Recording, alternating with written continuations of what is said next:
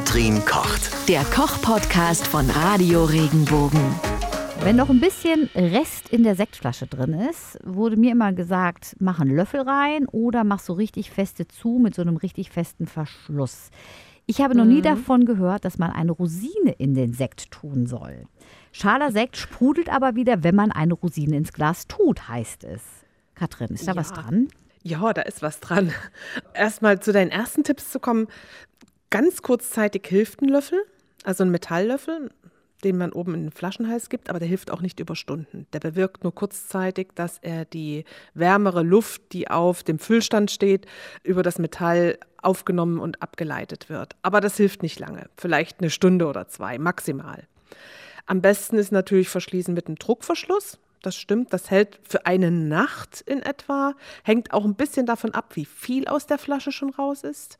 Wenn natürlich da sehr viel Sauerstoff schon drin ist, dann können die Bubbles aus dem Restsekt unten ganz einfach entweichen. Und dann stimmt das, wenn man den Sekt dann in ein Glas gibt und der ist schal und man gibt eine Rosine hinein, prickelt der wieder. Weil nämlich der Zucker dieser Rosine mit der restlichen Hefe im Sekt reagiert. Und dadurch entsteht neue Kohlensäure und die steigt wieder auf. Es heißt ja auch, dass die Rosine den, sie ist ja kompakt, sie beeinträchtigt nicht den Geschmack des Sektes, aber natürlich schmeckt er auch nicht mehr so wie vorher, weil der sich ja schon so ein bisschen abgebaut hat. Also man kann noch mal so, ich sag mal, pseudo auffrischen, aber ein bisschen verloren hat er schon. Die, die Rosine ist wirklich nur, wenn man es ins Glas gekippt hat mhm. und man sieht, ups, oh, hier fehlen ja die Bubble, ich will noch ein paar Bubble haben und dann gebe ich die Rosine rein und warte ein bisschen und dann kann man zuschauen, wie sich anfängt, dort das Kohlendioxid zu bilden.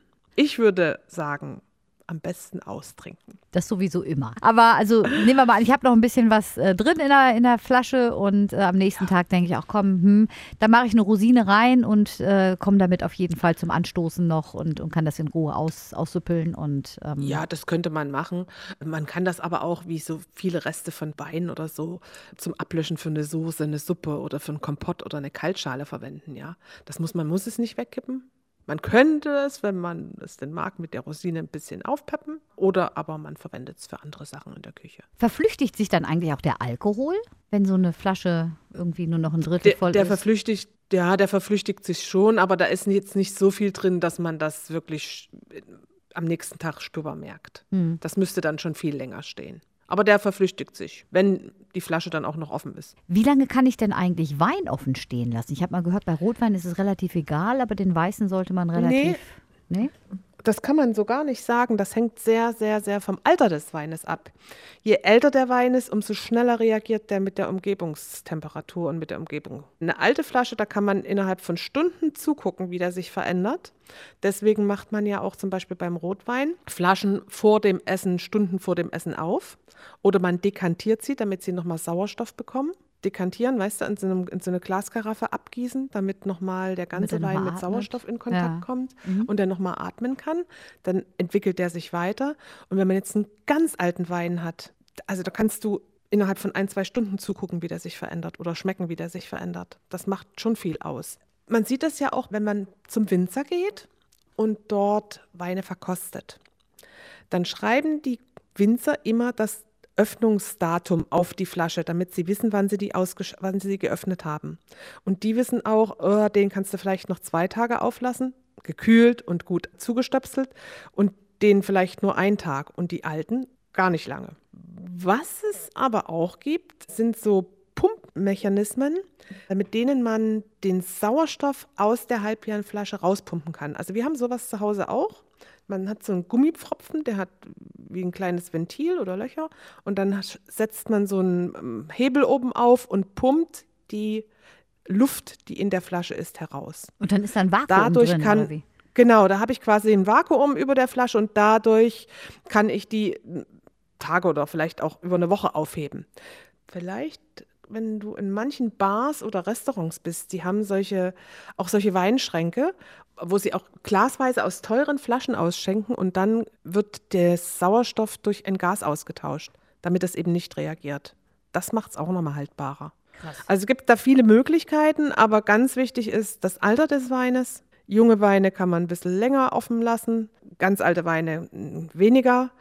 und dann natürlich, wie die Verschlussmöglichkeiten sind. Dann nehmen wir jetzt mal an, wir freuen uns ja auf die Spargelsaison, die dann irgendwann wieder losgeht. Da mache ich mir einen schönen frischen Weißwein so auf am Wochenende. Wie Mhm. lange kann ich den dann noch stehen lassen? Also der kommt auf jeden Fall in den Kühlschrank wahrscheinlich. Unbedingt im Kühlschrank lagern und zwei, maximal drei Tage. Sonst wird er dann so schal und, und der verliert. Und Rotwein, wie lange kann ich den offen stehen lassen? Würde ich auch so sagen, den würde ich auf alle Fälle auch kühl stellen, Echt? weil ja, ja, wenn er nur steht und nichts damit passiert, kühl stellen, denn je kühler die Temperatur, desto langsamer sind alle Reaktionsgeschwindigkeiten. Und dann lieber eine halbe Stunde oder eine Stunde vorher rausnehmen und wieder temperieren. Aber ich verlangsame eine Veränderung des Produkts, wenn es kühl steht. Deswegen haben wir unsere Lebensmittel auch im Kühlschrank, weil sämtliche chemische Reaktionen verlangsamt werden, je kühler die Temperatur ist. Das klingt so logisch, wenn du das sagst. Aber ja, ich, ich habe irgendwie immer gedacht, also Weißwein klar, ne, rein auch fürs Shirtchen oder irgendwie, aber bei einem, bei einem Rotwein habe ich immer gedacht, ach komm, schön hier bei Zimmertemperatur. Klar, du hast recht, natürlich kommt der dann auch Ja, in den klar. Kühlschrank. wenn Ist ja eine wird. Klar.